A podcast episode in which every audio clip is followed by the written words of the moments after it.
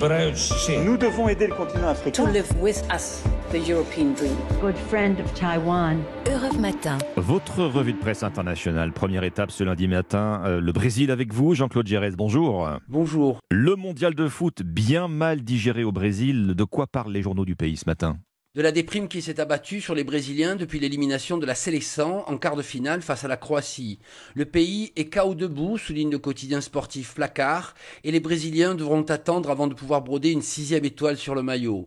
Pour savoir si le pays était en deuil, le site Géon a même interviewé un psychiatre qui s'est voulu empathique face à la souffrance des supporters, mais confiant sur leur capacité de résilience. De son côté, la Folia di San Paolo revient sur les raisons de la défaite, en critiquant notamment un Neymar inconstant et le manque d'imagination tactique de Tite, le sélectionneur.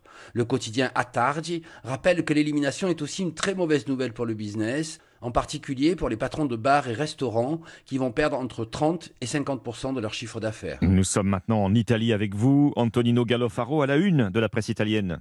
Les migrants sauvés en mer par les ONG est arrivé hier dans le sud de l'Italie. Il les 24 heures et parle d'une vague de débarquement sur les côtes italiennes. 248 personnes sauvées par le Géobarens de Médecins sans frontières sont descendues à Salerno, au sud de Naples, et à Bari, dans les Pouilles, 261 autres personnes sauvées par l'organisation SOS Humanity. Mais attention, pas de changement de stratégie de la part des autorités italiennes qui avaient fermé leurs ports aux mêmes ONG il y a seulement quelques semaines. Comme l'explique la télévision La 7, c'est la mauvaise météo qui a poussé le ministère de l'Intérieur à autoriser ces débarquements. Le journal Il Manifeste écrit que malgré cela, pour le gouvernement de Giorgia Meloni, les actions des organisations humanitaires restent risquées et provocatrices. Nous sommes enfin en Turquie avec vous, euh, Rémi Trio. Rémi, les gros titres des journaux turcs. Syndicats, patronat et gouvernement négocient en ce moment une hausse du salaire minimum. L'ensemble des journaux suit de près ces discussions. Uliet souligne que le salaire minimum turc a déjà presque doublé cette année. Il s'élève à 5500 livres turcs, soit environ 280 euros par mois.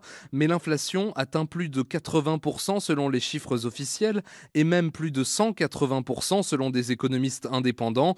Pour 2023, la Confédération des syndicats ouvriers de Turquie demande une augmentation de 50% rapporte Bilgun, car le salaire minimum actuel est très largement sous le seuil de pauvreté. À l'approche de l'élection présidentielle, Recep Tayyip devrait concéder une hausse substantielle pour ne pas subir la colère des salariés dans les urnes. Merci Rémi Trio, merci à nos correspondants. 6h54 sur Europe 1. Dans un instant, vous retrouvez Dimitri Pavlet.